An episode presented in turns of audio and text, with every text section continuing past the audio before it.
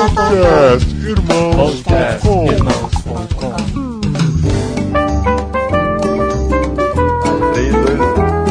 Olá, pessoas! Podcastirmãos.com de número 77 entrando no ar. Eu sou Paulinho e estou aqui no Rio de Janeiro lutando pela igreja. Primeiro podcast gravado ao vivo no Rio de Janeiro, a gente com público aqui, com plateia que vai ser mais do que espectadores, todos vão ser participantes do podcast Irmãos.com, programa especial, último programa de 2009, e nós contamos aqui mais uma vez com a presença especialíssima da minha esposa, Adriana. Vocês acharam que ele ia falar que era do Ariovaldo Ramos, né? Bom, eu sou a Adriana e é um prazer estar aqui gravando com vocês. E também um prazer inenarrável gravar com meu amigo Cassiano. Fala pessoal, prazer estar aqui. Eu tô impressionado com o Paulinho que a gente falou, vamos fazer a melhor de três para o Olá Pessoas hoje, porque ele tava meio inibido aqui, mas a primeira foi perfeita, É, que tá joia, Paulinho? é Valeu, fácil cara. falar olá pessoas olhando pro monitor, olhando pra cara das pessoas, a gente fica meio envergonhado. Bom, gente, prazer mais uma vez estar com o Ari. A gente não precisa mais apresentar o Ari no podcast, que ele já, já é da, da casa, né? Ariovaldo Mas estamos com o Ramos. Ariovaldo Ramos aqui mais uma vez e Daqui a pouco ele vai segundo tá podcast com o Ari essa semana, a gente sempre fica abusando, né, quando tá É, junto. ve- é verdade. É, eu sei. é. Mas é muito bom estar aqui. Hoje ele tava tomando café, eu vamos, Ari, vamos, vamos. Mas, joia. E o pastor Vander aqui da igreja, da PIB do Recreio, que nós estamos tendo o prazer de estar aqui juntos esses dias, né, pastor? Prazer mesmo a gente estar junto com o senhor aqui, viu? Bom, querer- uma alegria, alegria para mim poder participar com vocês. O pastor, é, ele também trabalha, tem um ministério muito bom com os jovens, é por isso que a gente está abusando da presença dele também, da participação dele, para falar sobre o tema que nós escolhemos, que é uma igreja cada vez mais relevante para os jovens. Hoje a gente vai dar uma choramingada aqui, vai fazer algumas reclamações de nossas experiências de vida com relação ao ministério com juventude, as dificuldades que a gente tem enfrentado, mas a gente vai falar de tudo isso depois dos Recadinho. recadinhos.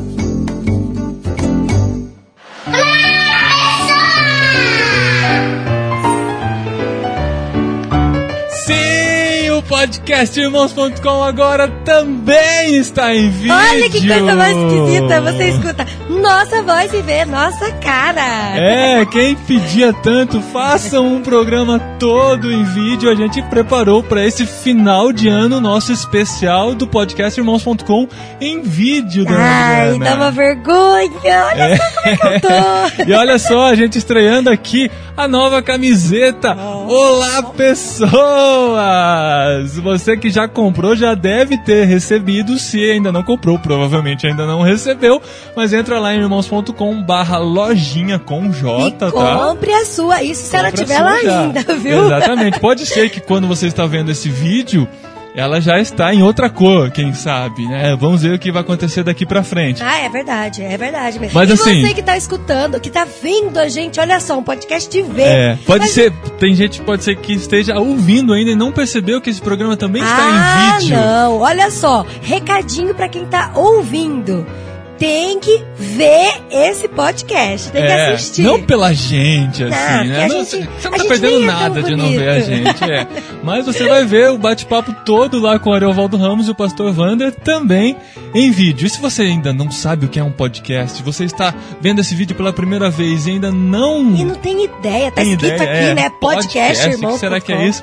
Entre em irmãos.com, você vai descobrir que nós já temos 76 programas É. gravados em É, já áudio para você aí. Colocar no seu celular, no seu MP3 e ouvir onde quiser. É, É, uma coisa bem fácil de você curtir o seu dia fazendo outras coisas, ouvindo o podcast irmãos.com. Mas a gente não quer cansar o ouvido, Não. É. nem os olhos dos nossos ouvintes e espectadores, né? E a gente É vai fazer verdade. recadinhos bem rapidinhos, não vai ter nem repercussão do programa anterior, a gente vai fazer isso lá no próximo Mais programa. frente, né? É. Mas a gente quer agradecer por ser um especial de fim de ano, a gente quer A gente agradecer, quer agradecer o seu você. carinho. Nós recebemos Você, você, você. milhares de e-mails durante esse ano. Muito carinho recebido Muito bom, realmente. gente. As pessoas gostando, dando sugestões e mandando recados.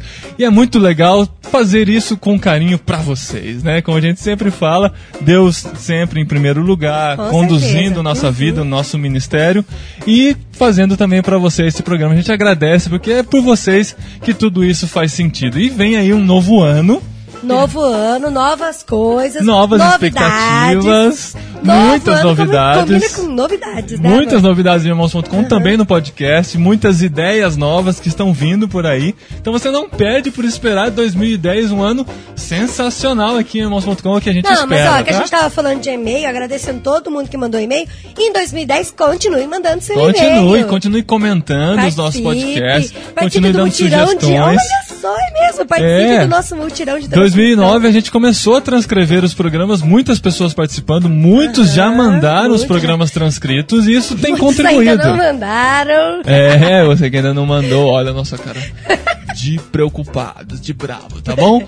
Então você manda, participa, transcreve os programas. A gente está pensando nas pessoas que não conseguem ouvir os podcasts é e podem verdade. ler as nossas discussões, as nossas gracinhas, as nossas risadas e o que a gente tem feito também, é, edificando o povo de Deus, Deus nos usando para isso. E outra coisa, se você não sabe, nós somos missionários Ah, é virtuais, missionários digitais. Se você quer conhecer o E se nosso você não ministério. tem ideia do que é ser missionário digital, de Nosso internet, ministério, nosso trabalho vai muito mais além de irmãos.com e para 2010 nós temos algumas expectativas muito legais que de coisas que vão acontecer na nossa vida e no nosso ministério. Se você É quer conhecer verdade. mais, participar desse ministério, entre em www.irmãos.com barra Participe. barra pra onde? Barra. Participe, tá bom? Entra É lá, verdade. conhece um pouquinho mais e se integre mais ao nosso ministério também. A gente agradece mais uma vez por todo esse carinho e quer pedir que você continue ao nosso lado em 2010 também, tá bom? E agora vem Vem o quê? Efeito Estufa! Efeito Estufa, uma parte muito importante do nosso ministério. A gente fez um videozinho aproveitando esse programa em vídeo para mostrar para você com o Ah, coordenador. Até o recadinho do Efeito Estufa tá em vídeo, gente. É, demais. com o coordenador do Efeito Estufa, que é o nosso irmão Marcos Soares, que também escreve em irmãos.com há muitos anos aí na coluna Colunete. Você vai conhecer ele fisicamente também, né? E vai conhecer um pouquinho mais do que é o efeito estufa e você vai poder participar disso também em 2010, que é não só o problema do efeito estufa do aquecimento global, mas é um lugar para você crescer e aprender mais Aprender, da palavra de Deus. é verdade. Depois de Em você 2010. Olhando, deixa eu chegar bem pertinho. ah, É o ano da vocação! É, e você vai saber por quê já no começo de 2010. 2009, o ano do Bereano. Bereano. 2010, o ano do Bereano. E da vocação. vocação, tá bom? A gente se vê em 2010, vamos fazer uma pausinha agora no final do ano e a gente volta com muito carinho para todos vocês, nossos queridos espectadores.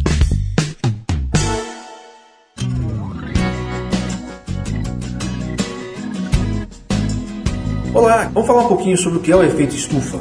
Não é esse efeito estufa aí da mudança climática? É o lugar onde você pode desenvolver suas habilidades para o serviço de Deus, conectado com pessoas de todas as partes do mundo e ao mesmo tempo participar do sustento de missionários no campo.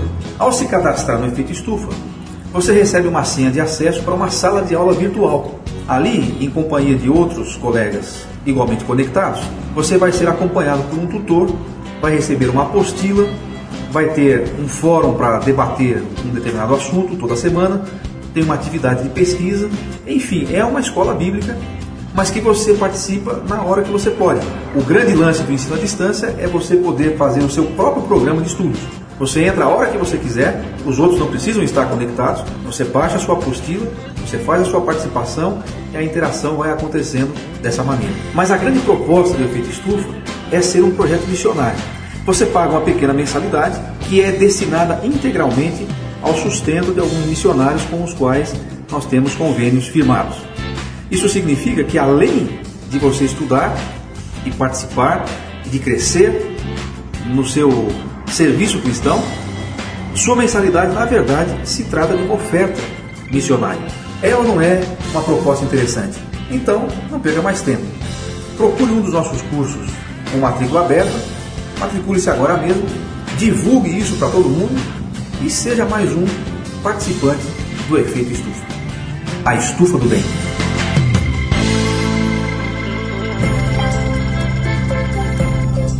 Estamos de volta. Pro pessoal aqui foi rapidinho, para você que está ouvindo foi mais demorado com nossos milhares de recados e, e patrocínios. Quem dera, né? Quem sabe até o programa entrar no É ar. isso que eu tô vendo. Ô, senhor, fala, senhor. E nós estamos aqui, nossa turma reunida, ao vivo no Lutando pela Igreja no Rio de Janeiro, aquele, aquele evento que nós tanto anunciamos no podcast Irmãos.com.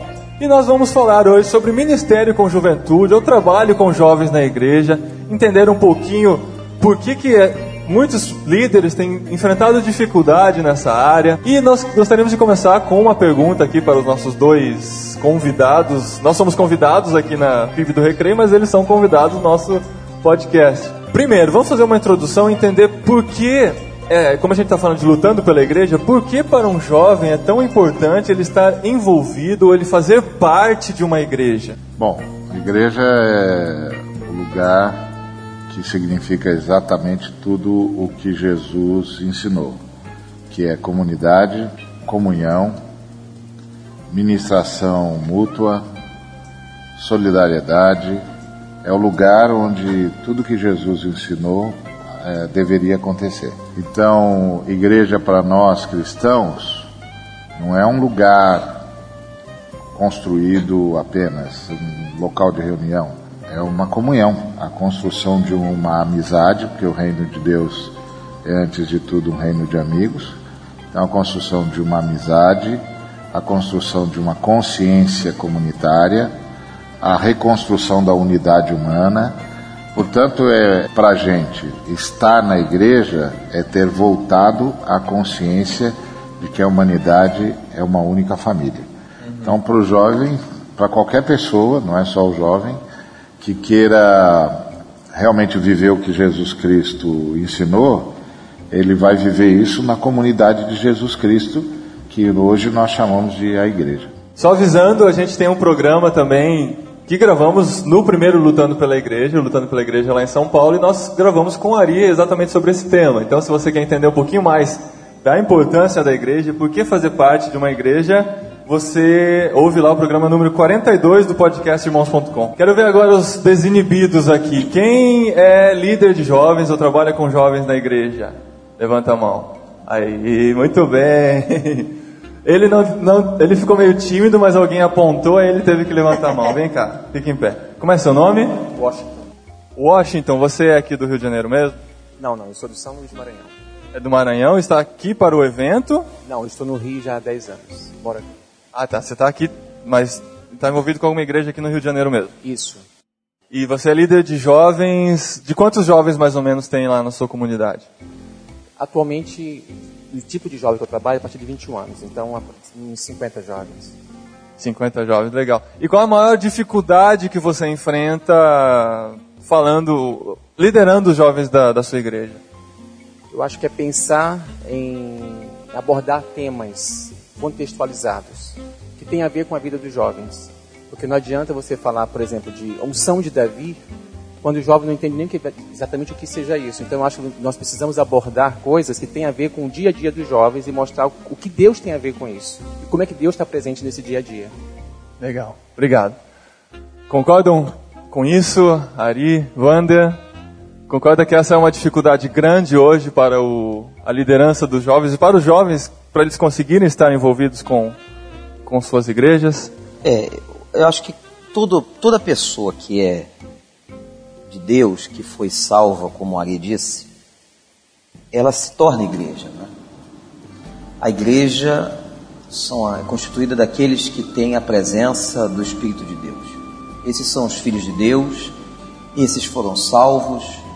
Então, não importa qual seja a faixa etária, aquele que foi salvo, ele já está inserido nesse povo, nessa igreja. Nós temos a questão congregacional, isso é muito importante. Eu não vejo qualquer possibilidade de uma pessoa não aderir ou não entender a ideia de comunhão, a vida comunitária da igreja. Porque saber que eu sou igreja individualmente, nós sabemos, mas temos que entender que nós não fomos chamados para um isolamento. Então é a igreja que nos dá esse sentido comunitário, esse sentido de relacionamento, de amor. Então, o jovem estar na igreja ou estar dentro, inserido num contexto congre- congregacional, é fundamental para a vida dele, como é fundamental para o adulto, para a criança, para o adolescente, para qualquer faixa etária.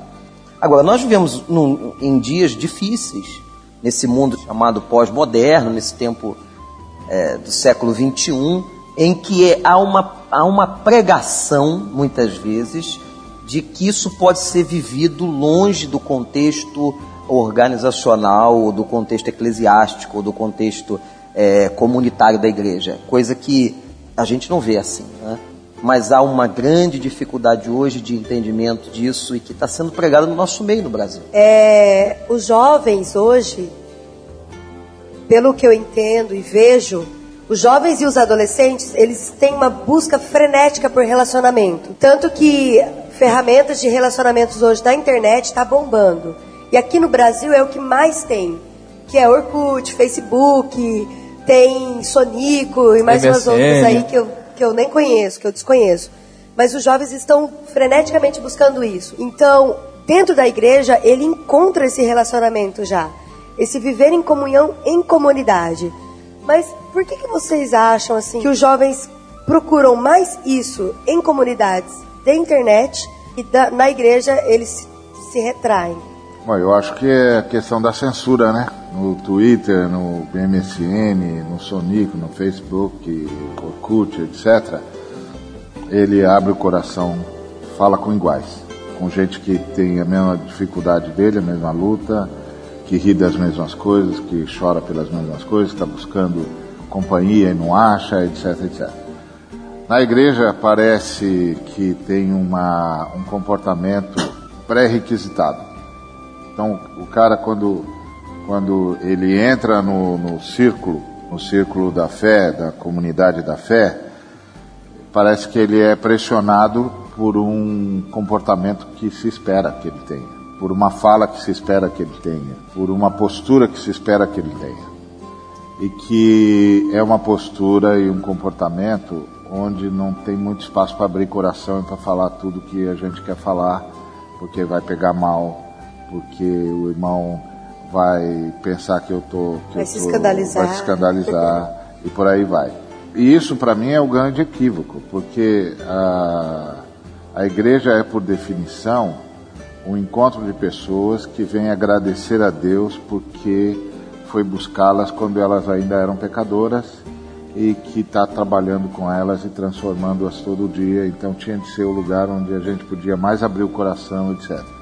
Eu acho que isso é um desafio para nós que estamos é, cuidando da igreja.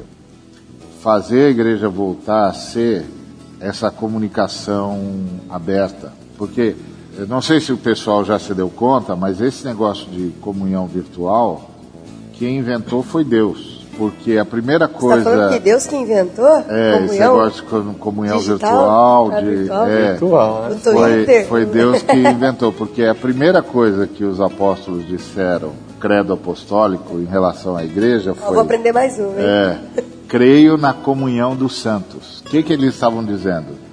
Eles estavam dizendo que eles acreditavam que gente que tinha Jesus tinha comunhão com gente que tinha Jesus, não importa onde estivesse não importa a distância, e que a gente era ligado por um mesmo espírito e por isso a gente se reconhecia. Que é, mesmo, que é a mesma lógica hoje do mundo virtual, que nós estamos dentro do mesmo ciberespaço e a gente se reconhece. Esse princípio nasceu com a Igreja de Jesus há dois mil anos, quando os apóstolos disseram: dentro de nós tem um espírito só. Então nós oh. fazemos parte de uma comunidade virtual. Então, wireless. É uma, é uma realidade que a gente não vive era de wireless, fato, né? é? Quer dizer, é uma realidade, só que a gente não vive de fato. A gente perdeu vezes. isso. A gente, é, quando a gente fala hoje, por exemplo, de comunidade virtual, como as que a gente citou aqui, dá a impressão de que para nós cristãos nós estamos falando de uma coisa muito nova, mas para nós cristãos é muito velha. Pois é. porque é. a gente uhum. foi ensinado, logo que a gente se converteu, que a gente tinha entrado no mesmo ambiente, num ambiente virtual. E que esse ambiente virtual era, era sustentado por um espírito, que a gente aprendeu que a chamá-lo de Espírito Santo, e que ele é uma das pessoas da, da Trindade e ele sustenta a comunhão. Então eu encontro um cara, uh, eu sou do Brasil, encontro um cara lá do Vietnã e eu olho para ele, ele olha para mim e ele diz: Você está no mesmo ambiente que eu, né? E eu digo: É, eu faço parte da mesma comunidade que você. É, por que, que você sabe? Porque eu estou reconhecendo o Espírito. Nossa, Nós é estamos legal no isso. mesmo Espírito. Então a gente, embora a gente pode não falar a mesma língua, mas quando eu disser algumas palavras, alguns tags, ele vai saber que eu sou da mesma turma dele, porque a gente usa os mesmos tags.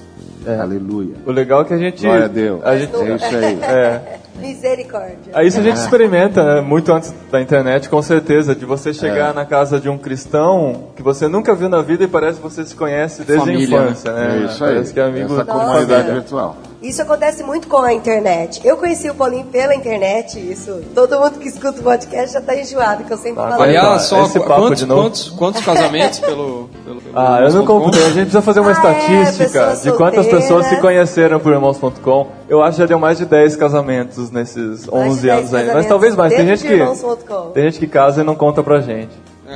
Então, e aí eu conheci o Paulinho Para pela não levar na internet. festa. É, deve ser.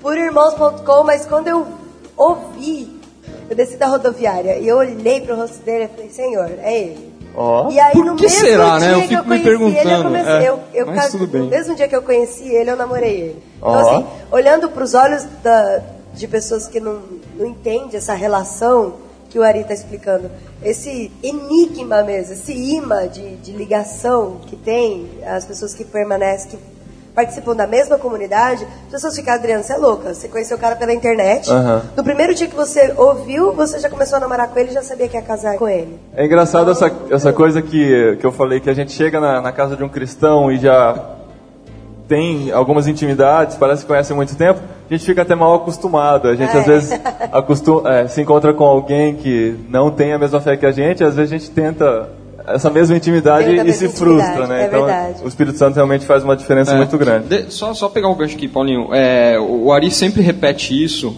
Na verdade, acho que foi o James Houston, né? Que foi, falou pra mim. Essa, essa frase, o reino de Deus é um reino de amigos, né? A gente Foi tem. o Hasberg. Ah, tá, tá. Mas a gente Quem tem. que foi, Cassiano? Foi. Oi? Quem que foi? Ah, tá, conheço, conheço. Eu vou saber. Escuta, o, não, o, o, quem que falou esses dias? Acho que foi o Ed que citou essa frase e falou, ó, falou era eu ouvi do Ari, mas foi o James Houston que É, falou. então, é, eu, é. Eu ainda não tive a oportunidade de falar pro Ed, mas foi o Ed, Hasberg que falou. você que sempre ouve o podcast irmãos.com, ó, não foi o James Houston, tá? foi o. Mas, mas essa, a gente tem, tem citado essa frase há um tempo atrás, a gente também é da mesma igreja, né? E eu, eu, eu penso assim que falta essa consciência de comunidade na igreja. Falta. Isso que a gente está falando não, não existe. E em alguns fóruns que a gente tem citado isso, e meio que, né, até com líderes e tal, e falado, olha, o reino de Deus é o reino de amigos, a gente tem que estar junto, a gente tem que ser amigo, né? A gente repete muito isso. Mas não, não é a realidade que a gente tem encontrado na igreja, Como né? que você fala geralmente, é, sem ser esse grupo de amigos, amigos formais, É, pra deixar formais. de ser amigo formal? É, não, eu tenho, eu tô numa fase assim que eu tenho falado que eu amizade formal, relacionamento formal, Relacionamento eu, não, eu formal, não quero isso. não. É, às vezes precisa ter em alguns lugares, mas eu, eu tô fugindo, não quero ter. Não, já não sobra muito tempo para ser para estar com quem a gente é amigo de verdade, né? Mas eh, só então reconhecendo, será é, é, o que a gente está dizendo é que ah, pensando nos jovens ah, esse- essa é uma dificuldade que a gente tem como igreja, então. A gente não tem vivido dentro da igreja Eu acho que relacionamentos. essa é a maior crise que a gente tem com o pessoal jovem. É que, primeiro, o pessoal jovem é, acredita. Eu subo no púlpito, ou o Wander sobe no púlpito. Ah, o pessoal é, ouve a gente falar. Acredita. Só que eles vão checar quando eu descer do púlpito. Aí quando eu descer do púlpito, se eles checarem comigo o que eu falei e eles perceberem que eu só falei, mas não tem nada a ver com aquilo, Você trata o cara com frieza, é, você. ele já sabe que foi enganado. E começa a não acreditar é, mais. Não começa a nada, não acreditar né? em mais nada. E aí foge. Perdeu a credibilidade. relacionamento. Fosse de descrédito, né? Que a, A outra coisa é assim, ele acredita que esse aqui é um ambiente de amigo. Aí ele chega, abre o coração e alguém transforma isso em fofoca. Nossa. Acabou. Eu acho que a questão da busca pela, pelo relacionamento virtual, ele tem uma questão de amplitude, é uma característica da própria juventude, né, do jovem, ele gosta de um relacionamento amplo ou de relacionamentos é, variados, ele é um- uma pessoa mais eclética na sua natureza. Agora, eu também vejo um pouco de impessoalidade. Isso é interessante, parece um pouco antagônico até com o que o Ari estava colocando, mas a questão é, virtual, ela é também uma questão impessoal muitas vezes. É mais fácil se relacionar dessa É forma. muito mais fácil você dizer coisas pela internet, você abrir certas situações do que você está no relacionamento olho no olho, de maneira muito firme e pessoal diante de alguém se colocando. Que é esse relacionamento que a gente precisa ter na igreja. É o relacionamento do olho no olho, é o relacionamento da transparência, é quando a gente ouve e fala, quando nós trocamos. E a internet, ela não dá essa possibilidade. Então ela nunca vai substituir psicologicamente a completude de um relacionamento na sua, na sua amplitude. Não vai. Ela, ela sempre vai ficar aquém, ela sempre vai ficar num nível ainda eh, inferior ao relacionamento pessoal. Foi o que ela disse. Ela conheceu o marido na internet, mas teve um dia que ela teve que chegar na rodoviária. Teve um dia que ela teve que olhar para ele, conversar com ele e tratar de assuntos na pessoalidade. Então, a, a- questão da igreja, ela é fundamental porque ela é insubstituível. Eu posso formar um monte de grupos né, cibernéticos na igreja, mas o relacionamento dentro da igreja, da comunidade, ele é fundamental. O nosso problema é que muitas vezes nós encontramos ambientes adoecidos. E esses ambientes adoecidos e não tratados prejudicam demais a questão do relacionamento, seja com a juventude ou com qualquer área da igreja. Você fala de relacionamento olho no olho, a pessoa pode estar pensando, ah, mas eu tenho webcam. Se eu for webcam. Eu acho que a palavra é a seguinte: você que está se relacionando pela internet, pensa que um dia você tem que ir pra rodoviária. Não, mas é que eu, eu, eu ia completar porque uma comunicação não se dá só com os olhos, né? Você tem toda uma, Claro. Uma expressão É porque corporal. o corpo então- responde, né? Não, mas isso que o pastor falou é, é tão forte que mesmo com essas comunidades bombando, o povo se sente vazio, o povo se sente carente. Tem muito jovem e adolescente que se sente muito carente, fica horas e horas e horas na- no MSN, mas na hora de dormir se sente sozinho, se sente com vazio. Posso te falar uma coisa? A palavra não substitui o toque. Eu posso dizer o que eu quiser para você, mas é diferente quando eu toco você. Não é? ou, de, ou de ter um né? comportamento diferente, uma reação corporal diferente, já tem um efeito extremamente profundo e maravilhoso na vida da pessoa. Então, por mais interessante que seja a- a- a- essa vida de relacionamento cibernético, a meu ver, não substitui a pessoalidade.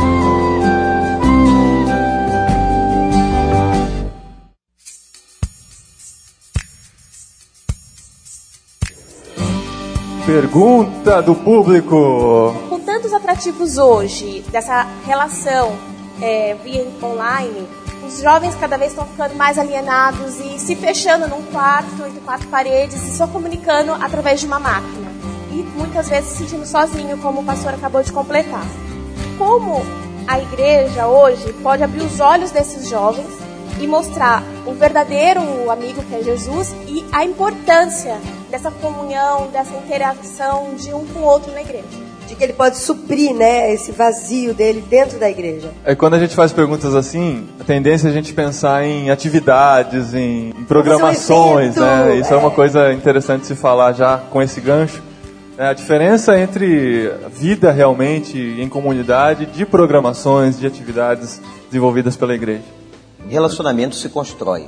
Eu acho que a igreja tem que facilitar isso. Ela tem que ter instrumentos em que o jovem possa é, ter a possibilidade de construção desses relacionamentos. Relacionamento é algo que vem sendo construído gradativamente começa no, no encontro e desse encontro ele vai tendo a sua evolução. Eu acho que a grande tarefa da igreja é como fazer isso, como proporcionar, e não necessariamente com os grandes eventos, os eventos pontes, como a gente chama na igreja, os eventos macros, não. Mas talvez os pequenos grupos, né, os núcleos, as células menores, em que o jovem, o, o irmão, a irmã, possa, é, eles possam se relacionar, se encontrar, se tocar, trocarem as coisas que têm para serem trocadas. Então eu vejo que a função da igreja é o estímulo desse encontro de uma maneira saudável. O que, que a igreja vai dar para esse encontro? além da estratégia, ela tem que dar princípio. Então, além de, de ajudar com a estratégia de como que eu vou fazer esse encontro, como eu faço para o jovem se encontrar, como eu faço para ele se relacionar, eu tenho que dar os princípios de como ele vai se relacionar. Porque se eu não der os princípios, não adianta eu dar a estratégia. Eu tenho que dizer para ele que esse encontro é em nome de Jesus, que esse encontro é de amor, que esse encontro é para crescimento, que esse encontro é para troca mútua, que esse encontro é entre duas pessoas frágeis. Quer dizer, eu tenho que proporcionar a, a esse jovem a possibilidade dele entender qual é a natureza desse encontro. Então, como é que eu vejo a igreja?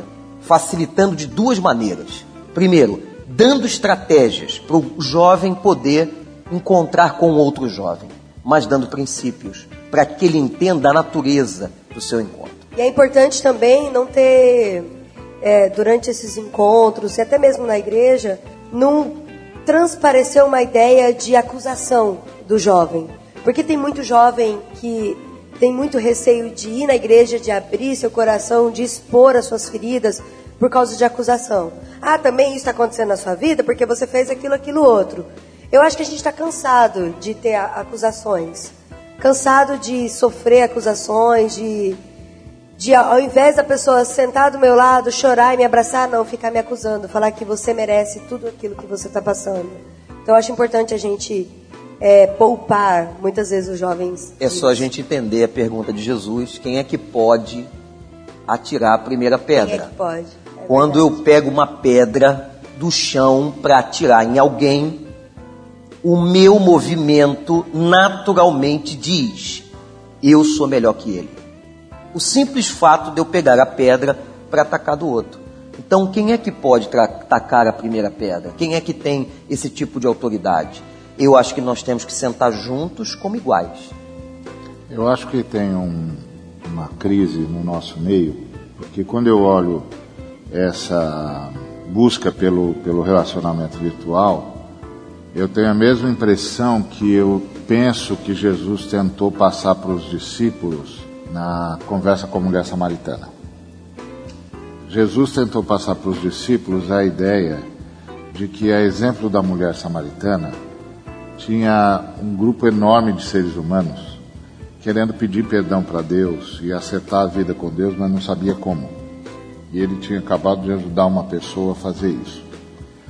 Eu acho que essa busca dos jovens pela, pelas comunidades virtuais é, são jovens dizendo para a gente que eles querem se relacionar, mas que eles não acreditam mais nos locais tradicionais de relacionamento.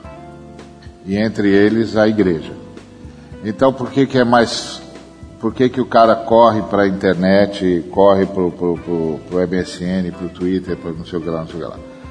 porque lá ele não vai ser enganado, lá ele não vai ser traído. E lá ele não, ele não, não precisa acreditar no que o outro está falando e nem e para ele não, o, o, nickname que o cara está usando também não significa nada. É, é, só um lugar onde ele pode dizer o que quiser. Ah, o cara do outro lado diz o que quiser e se ele está falando no MSN, ele uh, a menos que ele conheça a pessoa, ele também não está muito importando como é que a coisa é. E se ele for acusado, ele bloqueia. Blo é, pois é, fecha a tela e vai Exatamente. dormir. Exatamente. No fundo, ele está dizendo: eu quero me relacionar, eu quero ter com quem, alguém com quem conversar, eu quero ter amigos, eu quero ter turma, eu quero ter grupo. Só que eu não, nos lugares tradicionais eu não acho mais isso. então eu estou indo por outro caminho. Que nós na igreja precisamos refazer, na minha visão, concordando com o, o, o Vander, é recriar o ambiente. Recriar um ambiente de amor, de bondade, de misericórdia, de bate-papo aberto, onde tudo termina com uma oração pedindo a Deus que nos perdoe e nos transforme. Nós estamos aqui também com Walter Ravara, um dos preletores desse evento. E... O homem da Igreja Verde. O homem, da Igreja Verde. Então vamos pensar que é tudo palmeirense, É. então Não, é, das não, igrejas para. Que verdes seria o melhor. Ah, que isso. Eu, eu acompanhando o raciocínio de vocês, eu, eu, eu fico imaginando que a, a internet ela acaba sendo um grande shopping center ou um grande supermercado, onde realmente o jovem ou as pessoas escolhem o que querem e compram o que quer. Às vezes dentro da igreja a gente acaba tendo que comprar o pacote, né? O jovem é empurrado para esse jovem um pacote. E eu fico imaginando que a gente poderia também pensar, tá aí para a gente poder realmente refletir, não seria interessante ver o que o jovem pode oferecer, porque a gente fica pensando sempre no que a igreja tem a oferecer para esse jovem, mas o que o jovem pode trazer, né, com toda essa juventude, com essa energia, com todo esse dinamismo que o jovem tem. É como aquela passagem lá dos três peixinhos né, e dos pães. De- Dentro da mochilinha, através de um jovem, Jesus multiplicou ali a alimentação para um monte de gente. Então, a- aquele jovem tinha algo na mochila. Ele tinha algo que foi aproveitado. E às vezes a gente olha para o jovem no sentido de falar para ele assim: não, olha, você tem que vir aqui. É como se a gente estivesse oferecendo um PF para ele, um prato feito. Olha, você tem que vir para cá. E, e às vezes o jovem não está muito preocupado, por exemplo, em saber o quanto a gente sabe da Bíblia, o quanto a gente sabe do Evangelho. Ele quer saber o quanto a gente pratica, né? Que é aquilo que o Ari falou: quando a gente desce e vai para junto da galera, ou se atira, né, com aquele espírito de roqueiro. né? Eu achei genial aquilo que o Ari falou ontem. Então, será que a gente não poderia refletir e a igreja olhar um pouco mais para o jovem, ver o que ele tem para nos oferecer? Mas também tem que tomar muito cuidado para a igreja não olhar o jovem como uma ferramenta. O que, que eu posso usar desse jovem? Ah, ele, ele pode me ajudar na internet, no boletim da igreja. E assim, Ah, amar é. os Não, talentos não. do jovem e não amar o jovem. Não, não é isso. Eu, eu acho que a gente entrou num tema, num outro tema aqui que é interessante também, porque eh, eh, tem, tem pelo menos duas formas de a gente olhar para essa história de É atrair quando a gente pensa no jovem, a gente pensa em serviço, não é isso? É, o- o- é, então. é, a gente precisa quebrar esse paradigma e aquela ideia de irmãozinho, né? Às vezes a gente entende, eu fico doido, né? Quando alguém olha para um crente ou para um irmão que vem, ele tem um talento, ele é um cara de marketing ou ele é um, um bom administrador, ah, esse irmãozinho vai pessoa, ajudar né? aqui, mas ele é um profissional, ele depende daquilo. Às vezes ele é um taxista e ele precisa, para fazer aquela correria dele, ele tem que pagar o táxi dele. E, ah, irmão, quebra esse galho para mim, me leva lá porque eu sou crente e, e faz aí 50% de desconto. Não é isso. Eu acho que a gente tem que valorizar. O, o jovem tem muita fizer, coisa né? legal. Muita coisa, muita Pois coisa é. legal. É, du- duas formas que a gente pode olhar para a coisa. Porque uma coisa é a gente atrair jovens para o evangelho, a questão da evangelização. Outra, a gente está pensando nos jovens dentro da igreja, os jovens membros da igreja.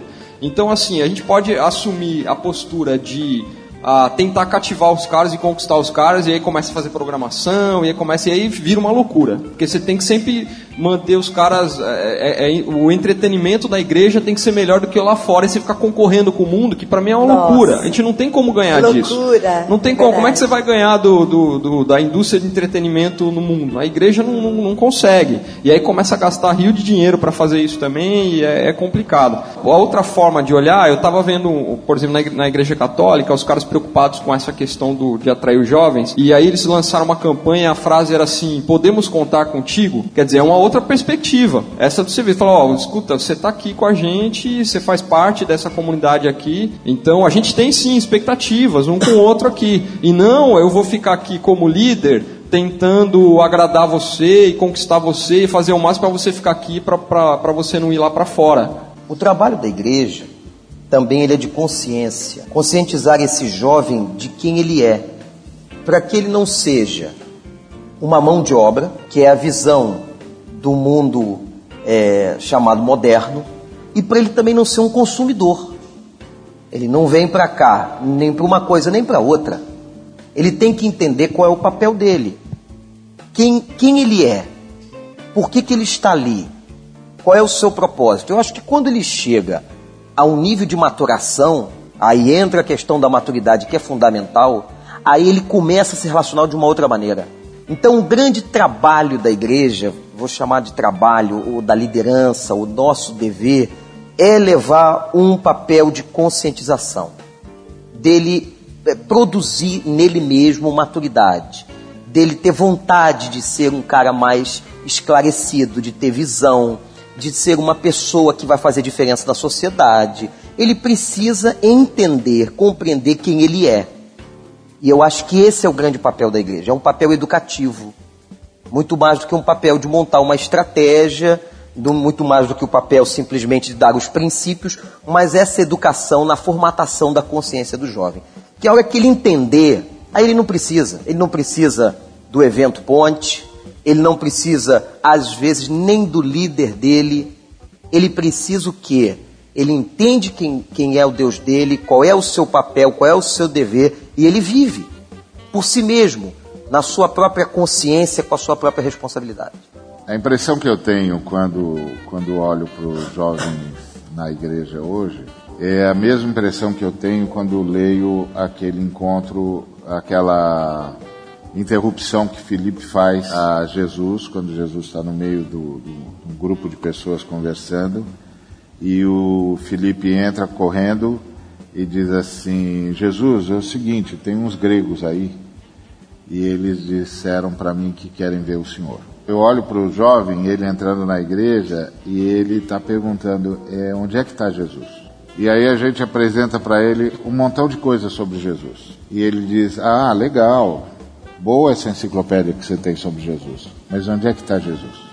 E acho que isso é o grande desafio que a gente tem hoje, de, de dizer para o, jovem e fazê-lo participar da vida com a gente e fazê-lo perceber que Jesus aparece na nossa vida em meio às nossas fraquezas.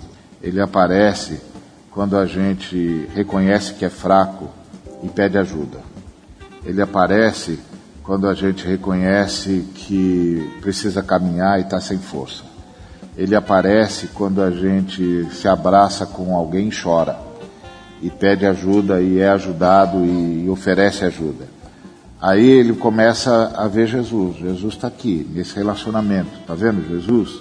Ele é que está levando a gente a abrir o coração, ele que está levando a gente a, a gostar do outro, a, a abraçar o outro, ele está aqui. Aí ele começa a ver Jesus, ele, porque na verdade a gente às vezes fala tanto sobre Jesus, porque Jesus é uma figura extraordinária, não, não resta dúvida sobre isso, mas o, o cara está no, no, estilo dos gregos lá. Nós queremos ver Jesus. Onde é que está Jesus? E Jesus está justamente na, na, fomento, nesse, nesse fomento do relacionamento, da comunhão, onde a gente arrepende, pede perdão e onde a gente tem uma causa para viver e uma pessoa para apresentar. E acho que esse é o grande desafio hoje, que está dentro dessa, dessa lógica do princípio e tal, que é fazer é, o jovem perceber que entrou numa coisa que não é fake. Quando eu falo que Jesus é legal, ele é legal mesmo. Quando eu digo, ó, oh, vocês precisam vir comigo na minha casa para vocês verem como Jesus mudou a minha vida, é porque mudou mesmo. Aí o cara começa a ver Jesus. Agora, se o cara entra num lugar onde era para ver Jesus e encontra penduricalhos de Jesus, brindes para distribuir sobre Jesus, é, fotozinhas de Jesus, mas não encontra Jesus, o cara diz: Meu, isso é fake, cara. Isso aqui é comércio, isso aqui é grana, isso aqui não tem nada a ver com Jesus. Cadê Jesus? Então, eu acho que esse é o grande desafio da igreja hoje. É, nós, nós, nós, porque eu acho que a grita da, da juventude, a hora que eu olho para os jovens, eu penso assim: eu estou diante de caras que estão loucos para ter esse Jesus que eu conheço, mas que estão dizendo para mim, meu, eu quero isso que você está dizendo, mas quando eu vou para o lugar onde você me leva, eu não, tô, eu não vejo. Eu não vejo isso, isso que você está me falando. Então, onde é que está? Então, acho que grande parte do que os jovens querem ver é os velhos se converterem. Uau! Uau! então tá.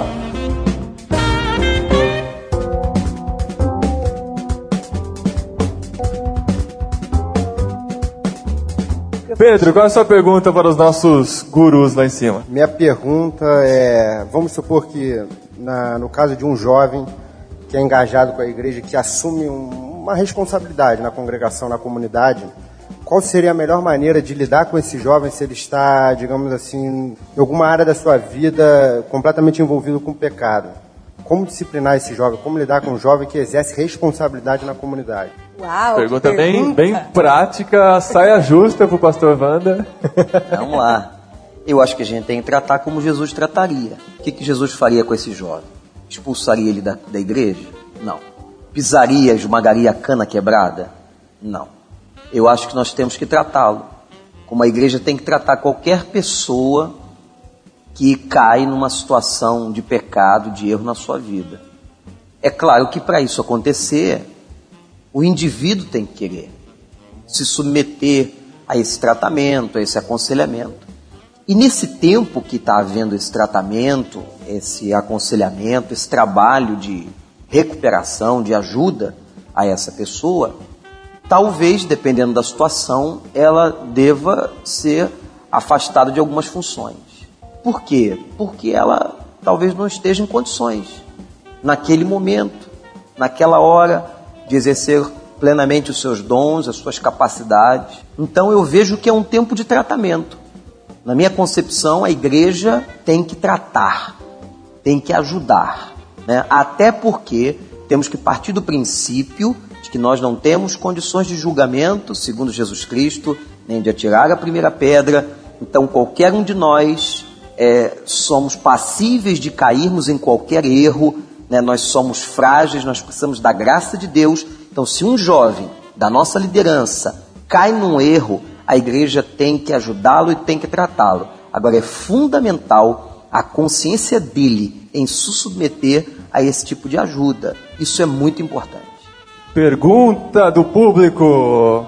Como que a gente faz, qual, qual seria o papel da igreja para a gente ter comunhão numa época em que a gente não tem tempo? O jovem, é, ainda mais eu, eu creio que aqui no Rio de Janeiro, esse é o meu contexto, a gente estuda, trabalha, é, e aí se reúne com os nossos amigos na igreja no domingo e no grupo de comunhão uma vez por semana. E como que fica é, a gente ter comunhão se a gente não tem tempo? A gente tem que fazer menos coisa? Qual o papel da igreja nisso? É, isso a gente experimenta em São Paulo também muito forte. Essa questão de tudo ser muito longe dificulta demais as coisas, né? Para você se encontrar com pessoas, passar tempo com pessoas. Vocês acham que tem realmente alguma Mas, mas assim, é, antes, antes deles responderem, eu só queria falar uma coisa, que para você ser relevante na vida de uma pessoa, mas que você ainda não é amigo, isso dá muito trabalho. Isso, além de, de requerer tempo mesmo, tem trabalho, porque você tem que fazer uma certa... Você tem que ter manutenção. Não tem amizade sem manutenção, sem você se doar para aquela pessoa igual a gente mora em São Paulo, uma correria danada, mas eu quero, eu quero fazer diferença na vida das pessoas, então a gente tem que se doar. A gente tem que fazer de tudo para ser relevante e ter a consciência de que vai dar trabalho. Isso é uma coisa mesmo. Isso é uma coisa que a gente tem pensado muito a respeito. A gente vê muitos amigos, muitas pessoas reclamando ah, na internet, sou, a gente recebe e-mails.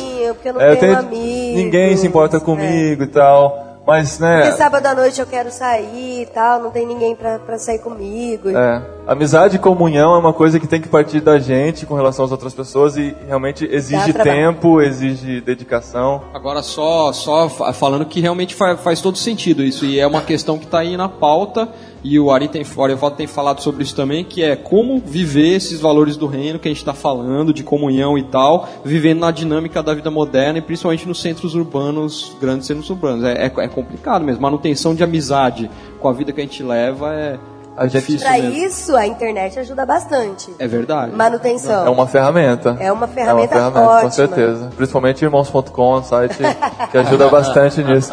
Mas assim, a pergunta é, como conseguir manter comunhão nessa correria e quem vai responder é o Ari. Vai solucionar todos os nossos problemas agora. Ah, Peraí, peraí, deixa eu pegar a caneta aqui, vai, Depois a começa gente a falar. a fórmula Entra no. Twitter. Olha, eu não sei como resolver isso aí. Mas eu vou dizer como é que eu faço. Primeira coisa, eu confio nos amigos que tenho. Já é um bom começo, né? E então eu sei que eles são meus amigos, mesmo que a gente não não possa se encontrar todas as vezes. Eu sei que se eu ligar para eles, eles vão estar lá. E aí a gente vai achar um jeito de se encontrar. Essa é a primeira coisa, confio nos amigos. A segunda coisa é, é que eu confio nas nossas, nos nossos compromissos. Quando eu vou falar com, com os meus amigos, eu vou baseado no fato de que nós temos compromissos de, de, de comunhão e, e de valores e que eles estão firmes nesse negócio e que se eles não tiverem, eles vão me avisar.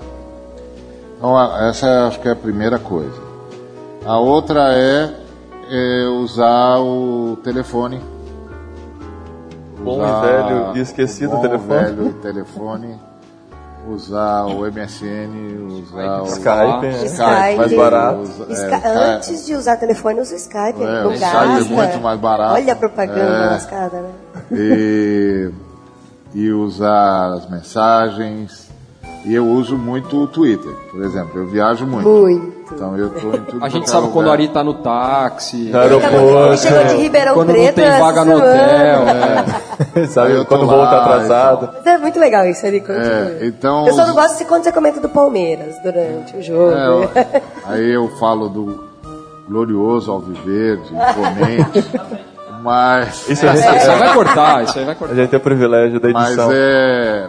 A hora que Então ele falou Santos lá atrás, a gente coloca glorioso Santos. Glorioso Santos. Não, mas eu estava falando do Santos da igreja. não. Então, é, é, e eu estou sempre avisando os meus amigos de onde eu estou nos vários meios de comunicação que a gente tem. E, e de quando em quando eu paro tudo e digo: vamos sair. Vamos almoçar, vamos tomar café, Comer um peixinho. vamos comer um peixinho, vamos conversar. Uma e vontade de comer. Digo, ligo pro, pro, pro cara, vem pra cá. E agora, se, se eu não confiar que eu tenho amigos, é, a solidão vai me consumir. Que o mundo que nós vivemos, cheio de gente, é um mundo que provoca solidão e isolamento. Por quê? Porque o mercado precisa que eu esteja isolado, sozinho, e que a única voz que eu ouça é a do mercado dizendo o que eu tenho de fazer para sustentar o mercado. Tem um amigo meu que falou assim que não é bom que o homem esteja só. Né? É, é legal, conheço ele também. é Então a gente. A gente não nasceu pra ficar Nossa, sozinho. que poético que soou isso. Essa fui eu que Não combinou com você. Eu que inventei, não colei de ninguém, nem de John Stott. Ninguém, de, dos John, James vocês Houston, aquele aí, cara que o Ari falou que eu não sei quem é. Do Vernon ali. O Ari falou de usar várias coisas, usa também o Salmo 90. É um texto que fala e pede a Deus que nos ensine a contar os dias. Tem muita coisa que a gente faz que não é importante. Verdade. E hoje, no mundo que a gente vive, nós temos que ser seletivos. Você vai ter que decidir o que é importante. E eu acho que relacionamento está dentro de algo que é importante. Prioritário. Então nós temos que arrumar. O tempo a gente constrói. Não é uma questão, claro que o tempo não é uma questão só psicológica, mas tem muito de psicológico no tempo. E ele é uma construção. Então, olhando para o Salmo 90, que é quando o salmista pede a Deus capacidade para remir, a gente precisa aprender isso. Tem coisas que nós fazemos que não podemos mais fazer, que não tem relevância alguma. E nós vamos ter que priorizar relacionamento. Pode jogar videogame, mas não fica 8 horas jogando videogame. Ah, não pode jogar É. videogame. Não, deixa o cara jogar um pouquinho. Ah, um pouquinho Tanto trabalho. Mas eu 8 pensei, horas, 10 agora- horas não, né? Aí já. eu queria fazer uma pergunta sobre a questão da aceitação que os jovens estão, precisam e tal. Qual é a nossa postura como cristã diante de uma pessoa do mundo, ou enfim, até mesmo às vezes já dentro da igreja, que chega para você, aí começa a contar, muito feliz do que ela fez, e assim, você fica, meu Deus, ela só fez coisa errada. Ai, e aí é você verdade. tem uma postura. Que que você entendeu? fala? É mu- muito complicado, porque eu não quero ser acusadora, fariseu, enfim. Mas ao mesmo tempo. Eu vou ser conivente com aquilo, vou fazer cara de paisagem, enfim. De- deixa Queria só- saber. É, Deixa eu só comentar uma coisa aqui antes de passar também, é, a- até juntando um pouco com a pergunta do Murilo, né, o irmão ali, é, que é, eu ouvi uma, eu estava ouvindo uma mensagem do ci- citando de novo o Ed esses dias, o pastor Ed René, né, e para mim foi muito jóia. Ele tava, o tema que ele deu para a série era a religião de Jesus, né?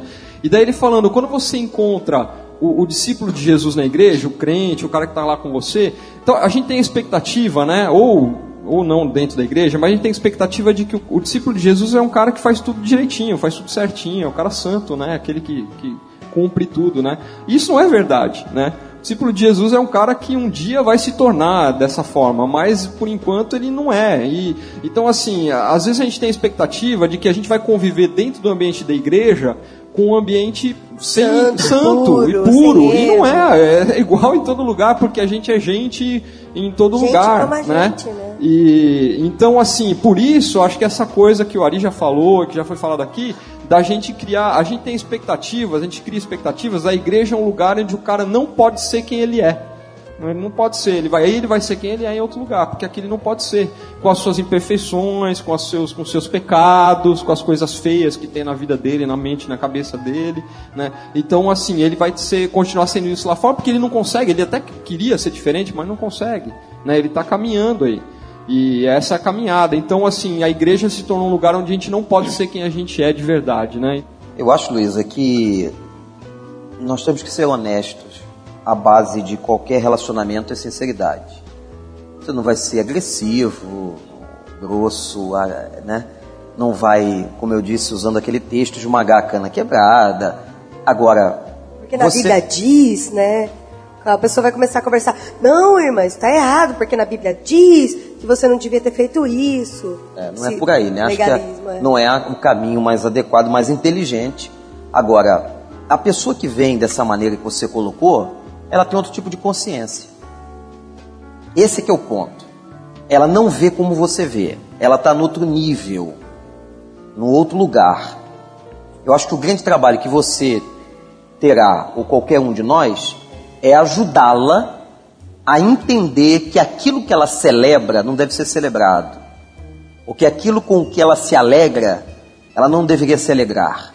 Então é uma tarefa difícil que qualquer um de nós tem numa circunstância dessa, que é de mostrar a pessoa, de trabalhar com a pessoa para que ela entenda que aquilo que ela julga, o que ela crê que é certo, que é bom, não é tão bom assim.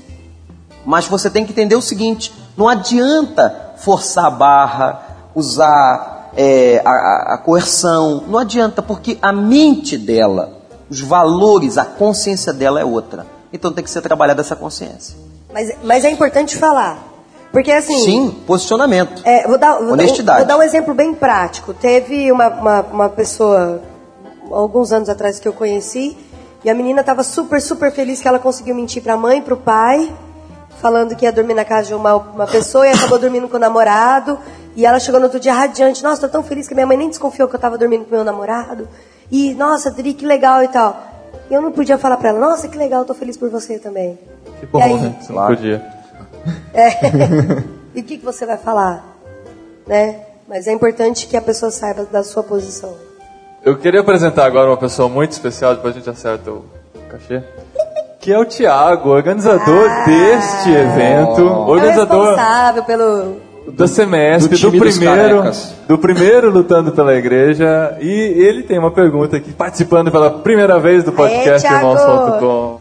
Obrigado, mas pastor não vai minimizar a pressão da pergunta que eu vou fazer para os pastores aí. Manda bala, bola na fogueira. Tenho 30 anos, eu venho de uma juventude que eu acredito, se comparado a hoje, foi fácil viver nos caminhos do Senhor, se comparado a hoje.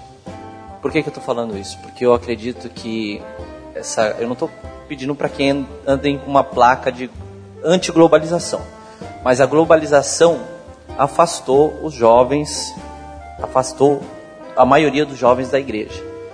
E